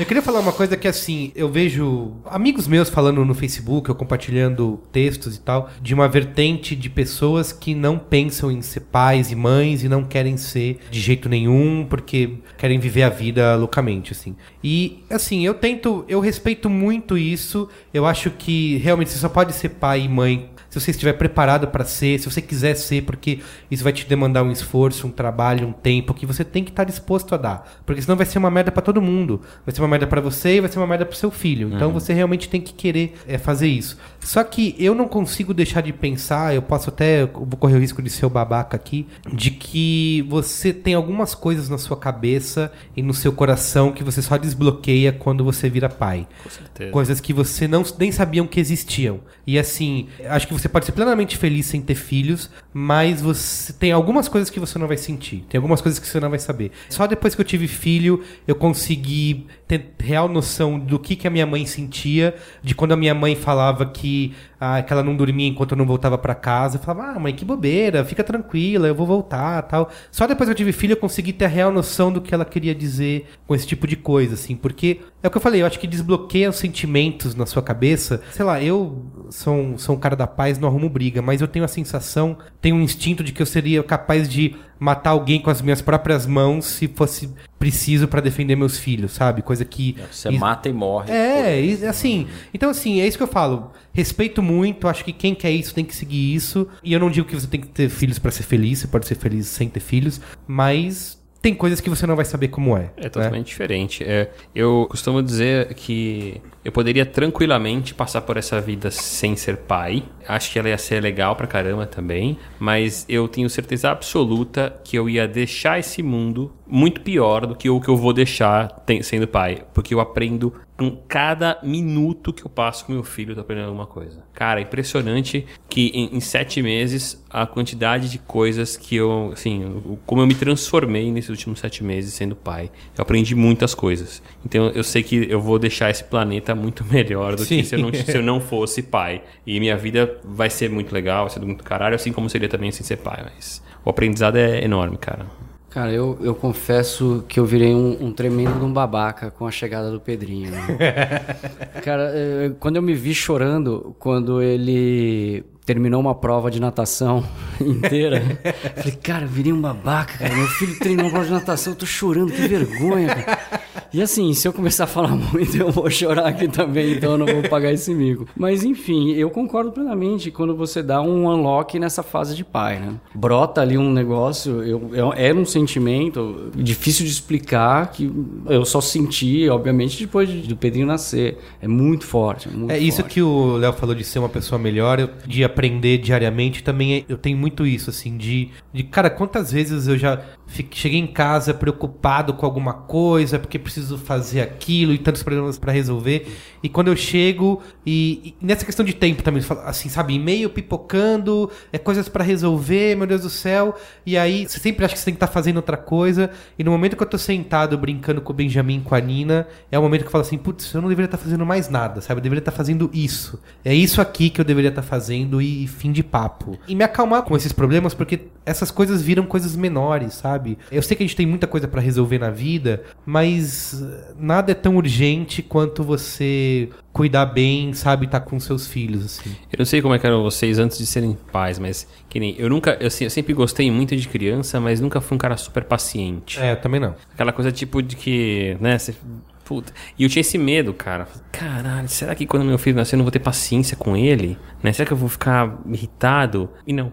Simplesmente não, né? Não só eu tenho uma paciência enorme com ele, de gostar, de estar, e de, é, de entender que ele, quem ele é, as necessidades dele e atender as necessidades dele, né? Como você desenvolve uma paciência, meu, além do alcance, Sim, assim. Aquela coisa do. São três da manhã, você tá duas noites sem dormir, mas tá urrando no seu, no seu ouvido. E você tá lá impávido, cara. Assim Você tá como lá, bicho, cocô, xixi, ranho, vômito passam a ser uma coisa, coisa isso, natural natural. vida, tranquilo, E o do né? seu filho, né? Tipo, Nossa. ver cocô de outra pessoa, você fala, meu, puta, Não, que merda, que nojo. tá- mas do seu tá- filho, não, tá tá bom. super Troca tranquilo. rindo, Eu né? acho, eu acho que é meio aquele passeio de bug em Natal, assim, que o cara fala assim, a sua vida, né? Você quer com emoção ou sem emoção? né? A minha vida sem o Pedrinho seria aquele passeio de bug nas dunas. Sem emoção. Sem emoção. Agora com o Pedrinho é com emoção, porque. Poxa, seu filho te abraçou de manhã quando você sai de. Você ganhou o dia, né? É, acho que a vida, a, a vida começa a ter emoção, uma emoção muito forte, assim. Né? É, eu, eu também, eu, eu sou do mesmo lance. Se eu começar a falar, eu começo a chorar aqui, ridiculamente. É bizarro. né? Desse tamanho, com uma barba desse tamanho. Quatro, quatro machos sensíveis aqui. né? Eu vou pegar mais uma cerveja aqui, galera. Ô, fica, fica, fica à vontade. Aproveita a viagem, então. Tem uma coisa que você vai passar por isso ainda, Léo.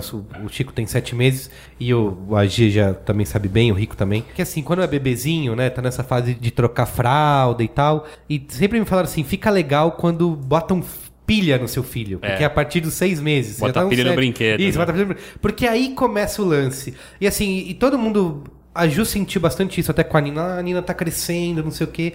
E eu não tinha isso, porque pra mim, eu- como eu já tinha até a experiência do Benjamin, cada fase é uma nova fase legal. E quando chega uma fase de. De repente você tá trocando ideia com seu filho, você fala, É, caralho. cara, eu tenho, eu tenho ansiedade Então. por isso. Às vezes é isso mesmo, a Fê tem essa história, ai, meu menino tá crescendo. Ainda mais que é o menininho da mamãe, né? Aquela Sim, coisa, né?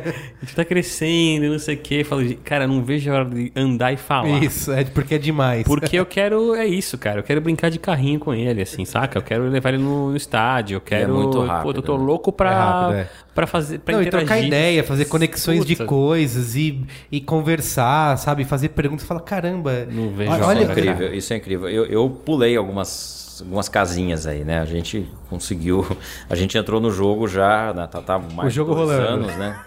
Então, algumas coisas, assim, pegamos ainda a fase do cocô, né? A gente teve essa honra. Mas hoje, cara, eu tem dia que a gente, principalmente dia de rodízio e tal, a gente vai para a escola a pé e o grande barato é atravessar o Parque da Água Branca, né? Que faz parte do trajeto. A gente tem a opção de ir pela linda e, e aprazível Francisco Matarazzo, com aquele barulho, né?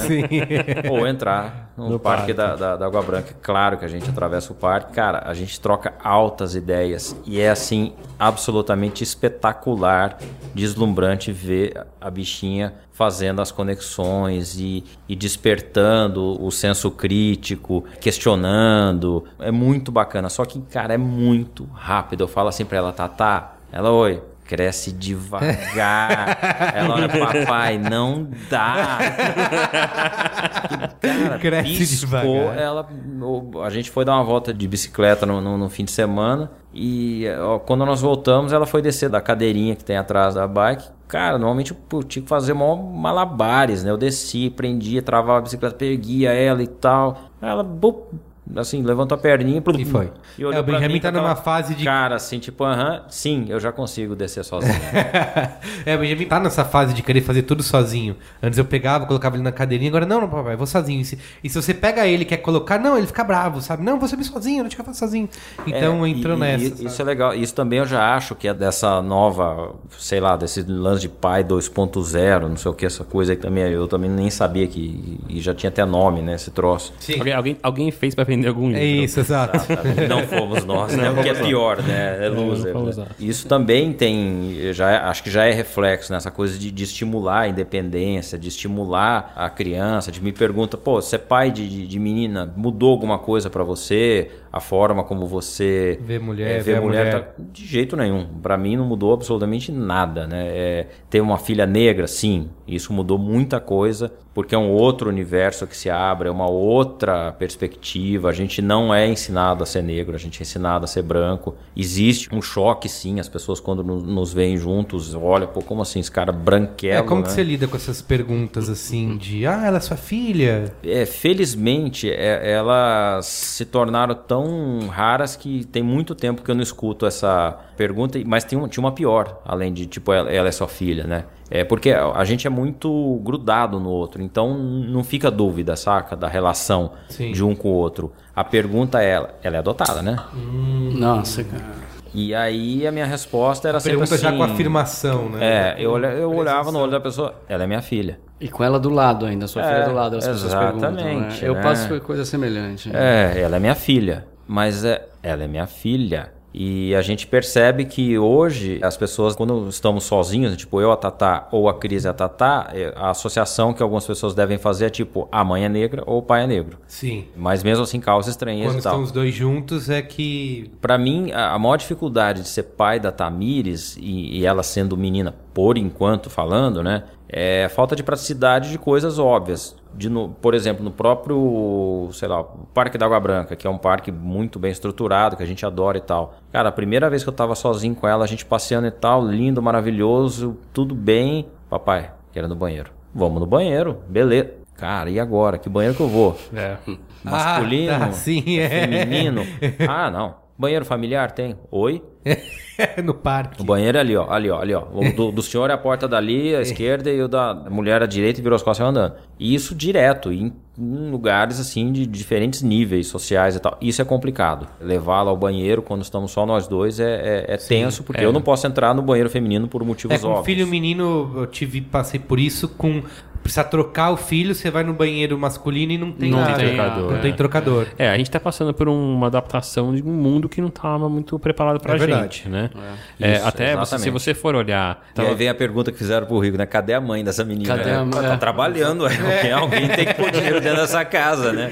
Eu, eu ando pensando e até reparando também nessa história. E é engraçado a gente também passar um pouco por isso, né? A gente tá vivendo um momento muito de muitos questionamentos por parte das mulheres em relação. A gente tá no Mamilos, né? Vamos, vamos lembrar, né? Isso. É, em Voltar relação, pra por né? exemplo, a, a- aos comerciais de TV que usam a mulher como objeto e tudo mais, e a publicidade que é super machista e tudo mais. E aí tem o outro lado também agora, né? A publicidade que não fala com a gente Não fala. todos os comerciais de coisas de criança são focados na mãe com o filho. Cara, 100% das decisões de compra em relação ao Francisco ou são minhas ou passam por mim. Sim. Normalmente passam por mim, né? É uma decisão conjunta entre, entre mim e a minha esposa, e, e- mas Não é nossa filha, é Mas produto com de grande lim- peso, né? com na grande decisão, peso, né? é. É produto de limpeza Um também. é- eu, vou, eu que compro produto de limpeza. Se a marca lá, sei lá, é, Veja, quer que eu compre o Veja, eu preciso. Tem que falar comigo, porque eu que vou escolher. Tirando o dia dos pais, você não é lembrado o ano inteiro. As marcas não falam Não com falam, você. é. E é engraçado isso. Isso é um exemplo de que o mundo não está muito preparado, não está muito pronto Vai um tempo para esse, pra- vai um bom tempo ainda, né? Para esse novo papel que a gente tem, né?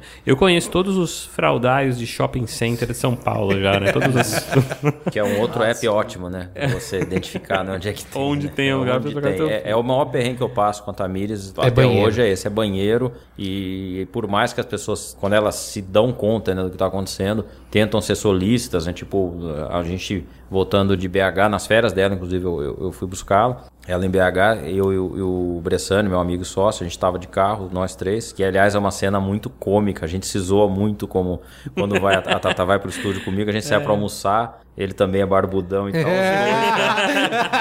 Eu zoo ele e falei, cara, você tá ligado? O que, que, a- o que, que as pessoas estão pensando? E a gente se diverte, né? a gente ri pra caramba. A gente, lógico que a gente não acha ruim, né? A gente não Vocês liga. sentam um do lado do outro só pra provocar. É, às vezes a gente até insulta um pouco o imaginário né, da família tradicional brasileira, né? Sensacional. E a gente parou num posto na estrada e tal, default, né, papai, né?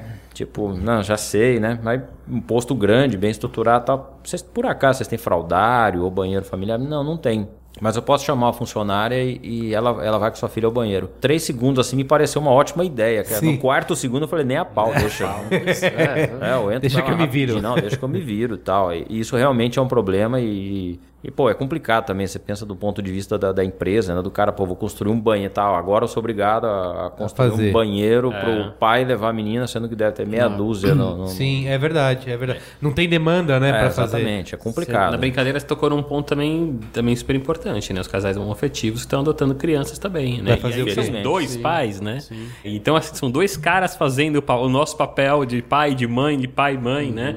de mampai, como nós de mãe- conhecemos no- no, no exatamente. nosso curso de formação, que eram exatamente essa, essa composição familiar que você descreveu. E na época, um deles comentou que a conclusão deles é que a gente tem a tendência a problematizar as coisas, né? Os adultos problematizam, né? As crianças não, né? Elas ca- acabaram de chegar ao mundo, né? Então aquilo vai ser esquisito, vai ser errado, vai ser é, cheio de culpa a partir do momento que alguém liga, né? É, executa esse drive na cabeça da criança. Até então não, né? Tudo é, é ingênuo, é puro, é válido, é genuíno, né? E aí diz que eles começaram a entrar nessa neura. Pô, uma hora essa- esses moleques vão crescer, falar quem que é mãe, quem que é pai na relação. Um belo dia um virou e falou mampai, chamou um deles de mampai. Pronto, a, a- a própria criança se, um se resolveu. Se resolveu. Mas bem lembrado, Léo, é, é uma, é uma formação familiar que, cara, esses caras devem, puxa vida, se eu, se eu sofro, eles devem sofrer, quer dizer, não tem por onde correr. Conta eu e a Cris, fácil, né? Cris, vai lá, né? Vai Sim. essa bola é tua, né? É mais fácil você resolver, né?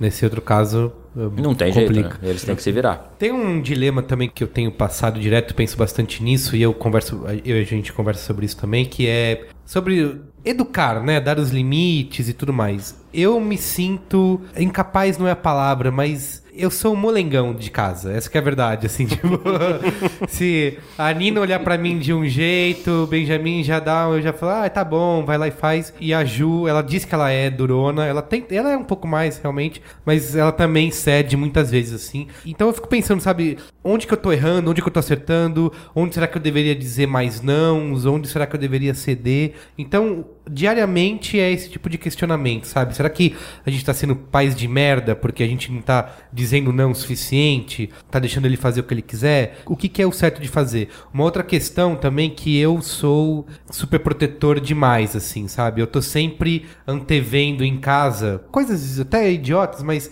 assim, eu já olho pontas vivas de móveis que eu tenho que que cobrir. Não, aqui a Nina vai tropeçar, precisa tirar. Aquela tomada ali, ó, precisa colocar. Ela pode pegar isso. Então eu tô sempre assim, sabe? Polvo, sabe? Tentando. Medinho. Tirando as coisas do caminho. Inclusive, eu falei do Rico que tem as fotos do Pedrinho andando de, de skate, é, de bicicleta e tal. Eu fico sempre pensando, "Putz, será que eu teria coragem de fazer e tal? Eu sou, acho que eu sou o oposto do Rico, assim, sabe? De, sabe, leva pro parque, bota no. Se no- jogar, é, né? se jogar. Então isso é uma coisa que eu tento fazer, quero fazer um exercício diário de, de aprendizado, sabe? Deixar o Benjamin se arriscar mais. Porque a Gil fala assim, ah, que ele, que ele é medroso, ele toma cuidado com tudo que ele faz. O quanto será que é da personalidade dele, ou quanto será que ele aprendeu comigo de tanto ficar, cuidado, cuidado com isso, sabe? Enquanto a Nina, por exemplo, que é mais novinha, ela já se atira em tudo. Então tem esse dilema de tentar equilibrar as coisas, né? De ter o cuidado e de ao mesmo tempo deixar se arriscar. Porque eu me vejo, eu sou o pai do Nemo, sabe? No Sei, Procurando Nemo. sei, sabe? Não deixa fazer nada. Aí no final ele fala: Eu não posso deixar você fazer nada, porque senão alguma coisa vai acontecer com você.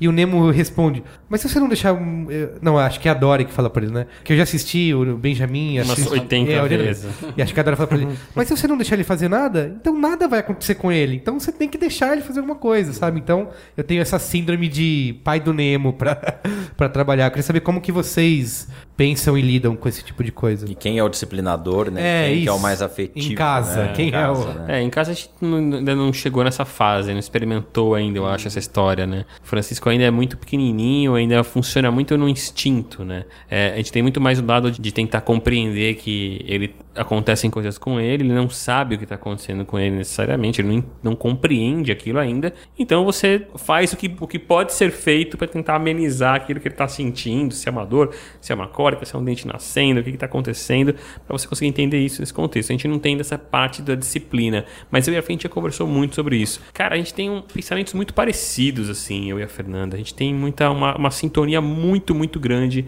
em relação a, ao Francisco, em relação às coisas, ao mundo. Então, eu acredito que a gente vai ter mais ou menos. Acho que os dois vão ser cagões, ou os dois vão ser corajosos.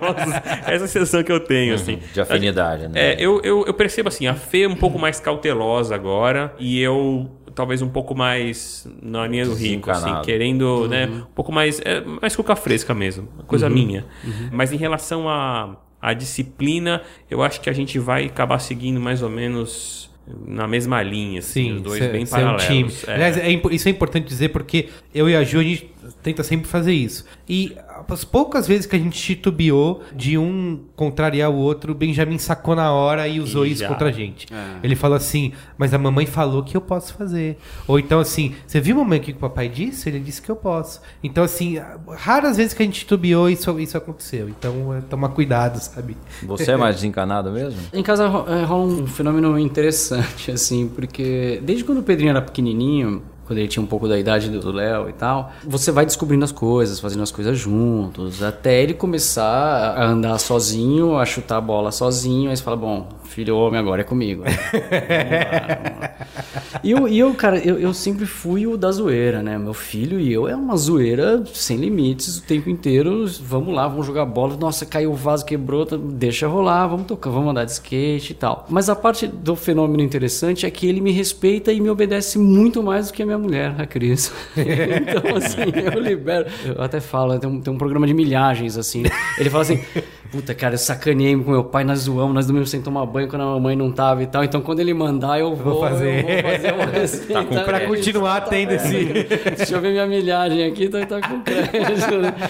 Então foi sempre por aí. Eu, eu sempre fui. é, a, a parte da brincadeira, de pegar ele. E, cara, se tem uma coisa que eu gosto é de puxar, pega pelas pernas e joga pra Brincadeira cima. física. Brincadeira física. Brincadeira física, joga, corre, anda de bicicleta e tal. E ele gosta muito também, né? Eu acho que o pouco tempo que eu acabo passando durante a semana e só finais de semana por conta de trabalho e tal, acho que a nossa convivência junto é muito intensa, assim, né? Então é muita zoeira, corre, corre, pega e tal, joga bola, e chuta e anda de skate. Enfim, eh, eu acho que ele me respeita um tanto por parte disso, né?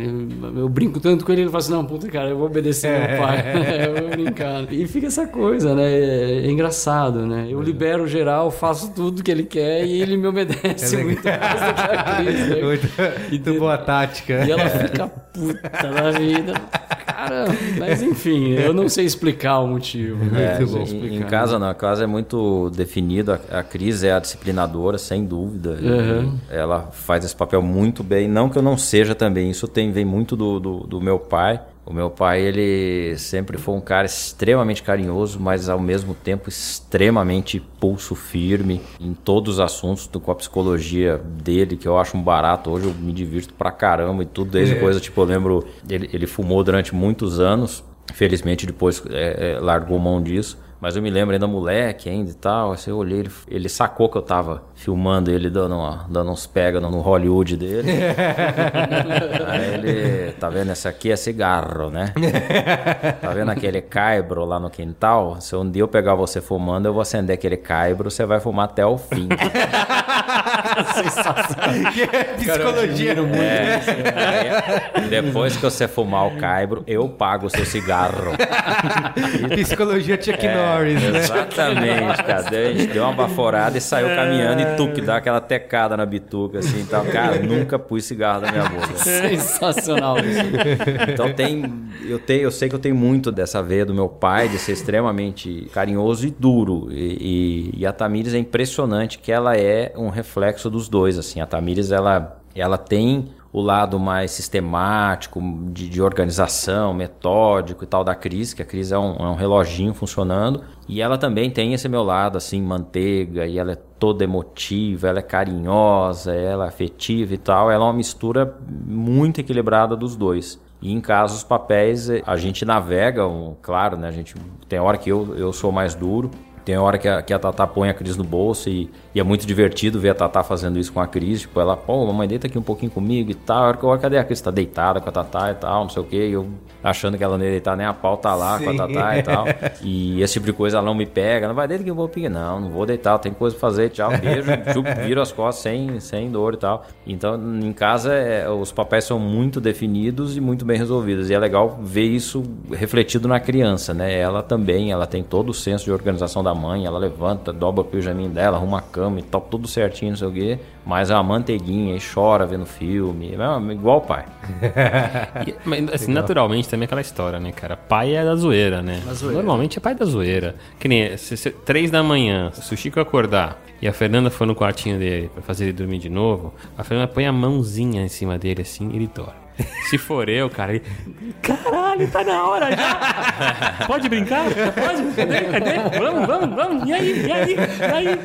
Cadê, cadê, cadê? Cadê meus livrinhos? Cadê meus livrinhos? Meu, o moleque já liga porque ele olha pra mim e vê zoeira. É zoeira. Na minha testa, zoeira enorme, assim. Então, cara, naturalmente também E a é, gente tem esse e papel. é legal que em casa é o contrário. A Cris é pilhada, né? A Cris é 220, né? Eu, quando precisa ser, eu sou. Mas eu tento não, não ser o tempo todo, né? E a Tatá, ela, ela reflete muito isso. A pilantragem dela é essa, né? O, o ano passado eu fiquei uns 20 dias fora viajando a trabalho e tal. E a gente falava religiosamente todos os dias, né? Por FaceTime ou, ou Skype. E aí, pô, na volta aí como é que foi e tal. E eu vi que muito cedo a Tatá de pé e tal, e a Cris, não, cedinho e tal, pra dar conta né, do- dos horários, a Cris acordava muito cedo, fazia a Tatá acordar muito cedo, arrumava ela, levava pra escola, enfim e tal. E comigo, cara, hoje pra tirar a Tatá da cama foi um parto, né? Porque ela sabe que eu sou mais slow down, eu sou mais tranquilão, então eu posso dar mais uma cochiladinha que o papai não vai surtar.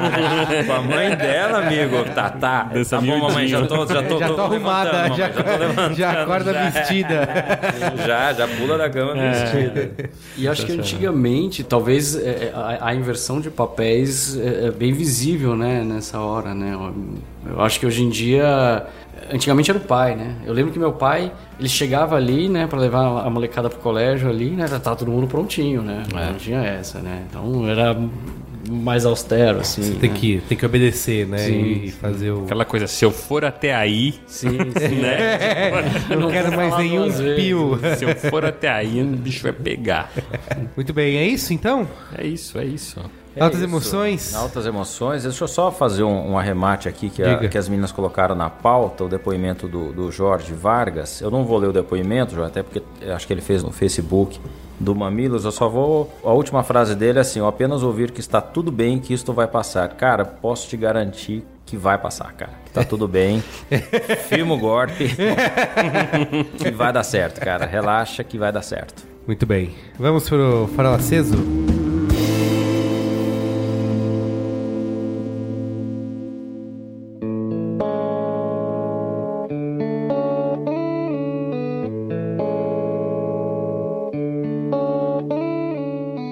Farol aceso. Quem deu o nome desse quadro aqui? Eu fui eu. Olha lá. Ah, eu sou o criador do farol aceso.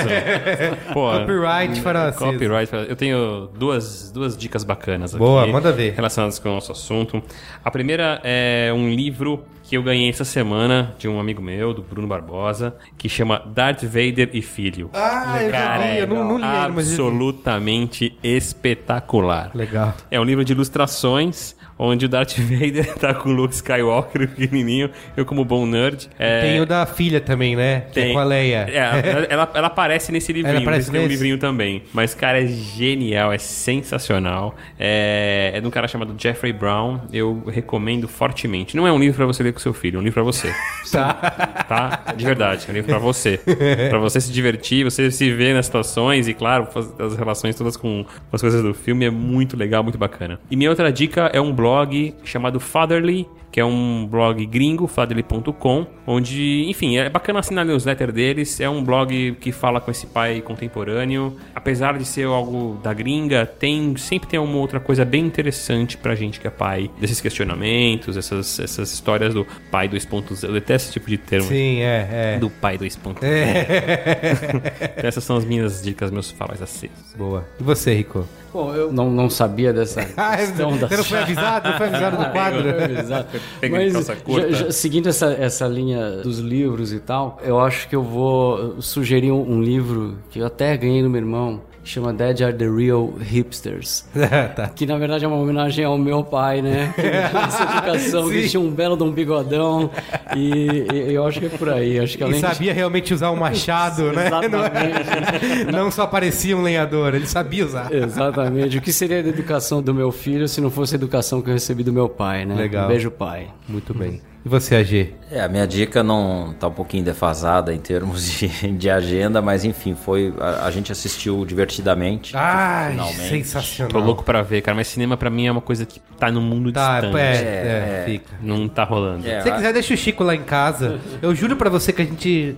Ó, a Nina Cara- e o Benjamin estão vivos até hoje. Cara, então. a chance, a chance de, eu deixar o Chico na tua casa, É. falando em termos da Fernanda, é a mesma de você pegar o Benjamin e botar num ônibus. E falar, filho, volta, volta. Cara, não rola.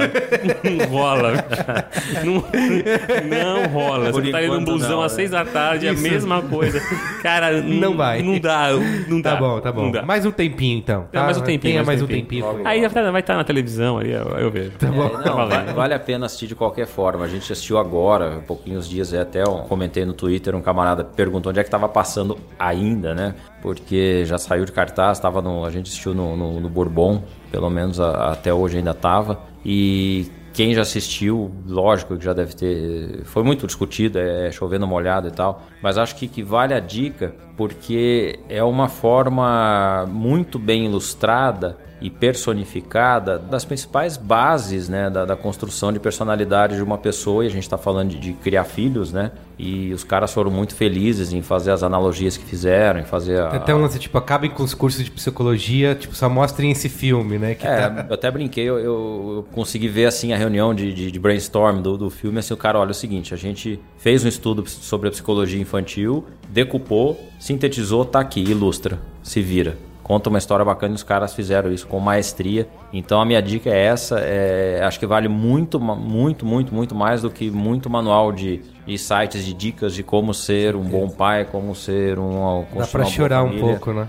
Dá porque você se identifica, né? Sim, você, se- você vê muita coisa. E é legal que você fica com o radarzinho ligado. Você fala, pô, aquela ilhazinha ali tá minguando, né? É Deixa eu ir ali dar uma é. pilha nela, cara. Legal. Vale muito a pena, essa é a minha dica. Verdade, boa. Minha dica também é de um livro, e como disse o Léo, acho que não é um livro pra. Apesar de ser um livro infantil, não é um livro pra você ler pro seu filho, pelo menos até alguma certa idade. Chama É Árvore Generosa, é um, é um livro, acho que da década de 70, escrito e ilustrado pelo Shel Silverstein. Aqui no Brasil ele foi traduzido pelo Fernando Sabino. E assim, ele é um livro polêmico porque tem gente que acha que é um absurdo, que é um livro egoísta, que você não deve ler isso pra criança e tal. Mas ele é um- uma fábula infantil em preto e branco que conta a história de um menino que encontra com uma árvore, eles viram grandes amigos, o menino ama a árvore, a árvore ama o menino, aí ele brinca com a árvore, sobe no tronco, é, pega a maçã, come a maçã, corre em volta e tudo mais. Aí o menino vai crescendo, ele volta e a árvore diz: Ah, brinca comigo de novo. Ele- aí o menino responde: Não, não posso mais brincar com você, porque agora eu preciso sei lá, eu preciso viver a vida, eu preciso ter uma família e eu preciso construir uma casa. Não, eu preciso de dinheiro. Então a árvore responde assim: Putz, mas eu não posso te dar dinheiro, mas então pegue minhas maçãs, venda minhas maçãs e pegue o seu dinheiro. E a árvore fica feliz. Aí o menino volta anos depois, já mais velho, fala: eu não posso brincar com você, eu preciso de construir uma casa. E a árvore fala: então corte um galho e construa uma casa pra você e pra sua família. Outros anos passam, o menino fala assim: ah, eu quero, é, preciso de um barco porque eu quero viajar o mundo. Então corte meu tronco, construa o seu barco e viaje o mundo. E a árvore fica feliz. E aí, toda vez que o menino volta, ela fala isso, vamos brincar de novo. E o menino fala, não, não posso brincar com você, agora eu preciso viver a vida. Enfim, é uma, assim, é uma história triste porque... É triste, é depressiva, né? Porque você, a árvore dá tudo pra ele, pro menino, e o menino não, não tem mais tempo de ser aquele menino que ele era. E eu acho que isso é uma fábula que representa um pouco a paternidade, sabe? Que é. Eu sei que o que as pessoas criticam do livro é que ele dá essa visão egoísta, sabe? Seu- o seu filho, você vai ensinar seu filho a ser um egoísta desse jeito. Mas, assim, de um jeito ou de outro, é um pouco, né? Você tá criando o seu filho pra viver a vida dele, pra viver o mundo. E eu tento levar isso, sabe? Toda vez que o Benjamin. Por mais ocupado que eu esteja, toda vez que o Benjamin vem, me pede colo, eu paro e falo, preciso do colo. Porque um dia ele não vai pedir meu colo. Um dia ele não vai querer mais. Um dia eu vou querer brincar. ele pede, me pede pra brincar agora. Quando ele for adolescente, eu vou. fa- Filho, vamos fazer alguma coisa? Eu vou, Ah, pai, agora eu não tenho tempo, preciso sair. Então isso invariavelmente vai acontecer nas nossas vidas. É óbvio que não precisa ser trágico e triste desse jeito que o livro representa, mas eu acho que ele conta muito, assim. Então, Legal. acho que vale a pena ler para os adultos. E aí, quando seu filho tiver idade, você mostra pra ele pra ver o que cada um pode aprender com essa fábula. Árvore generosa. Legal. Tá bom? Grande dica. Eu agradeço demais as meninas, né, pela Oh, é coragem, verdade, né? verdade. De deixar a gente sozinho gravando aqui. Né? Não é, nem pela confiança, é pela coragem. Coragem, porque né? assim, quando elas nos chamaram pra gravar, primeiro eu pensei que elas iriam participar. Eu também. Depois, ah, não- nós não vamos participar. Eu achei que elas ficariam aqui tomando conta da gente. Não, elas abriram a porta e foram embora. Foram embora. E obrigado a vocês, né? Que espero tenham aguentado a gente até aqui, né? E longe de querer substituir, né? De fazer o papel delas, mas foi uma delícia. A gente fez com muito carinho. Sim. Como se estivéssemos cuidando de um filho dela. Ah, muito bem. É isso. É isso aí. galera. Valeu, Léo. Valeu, Valeu, Rico. obrigado também. Valeu, Valeu, Valeu, galera. valeu. Grande abraço. Beijo gordo. Falou.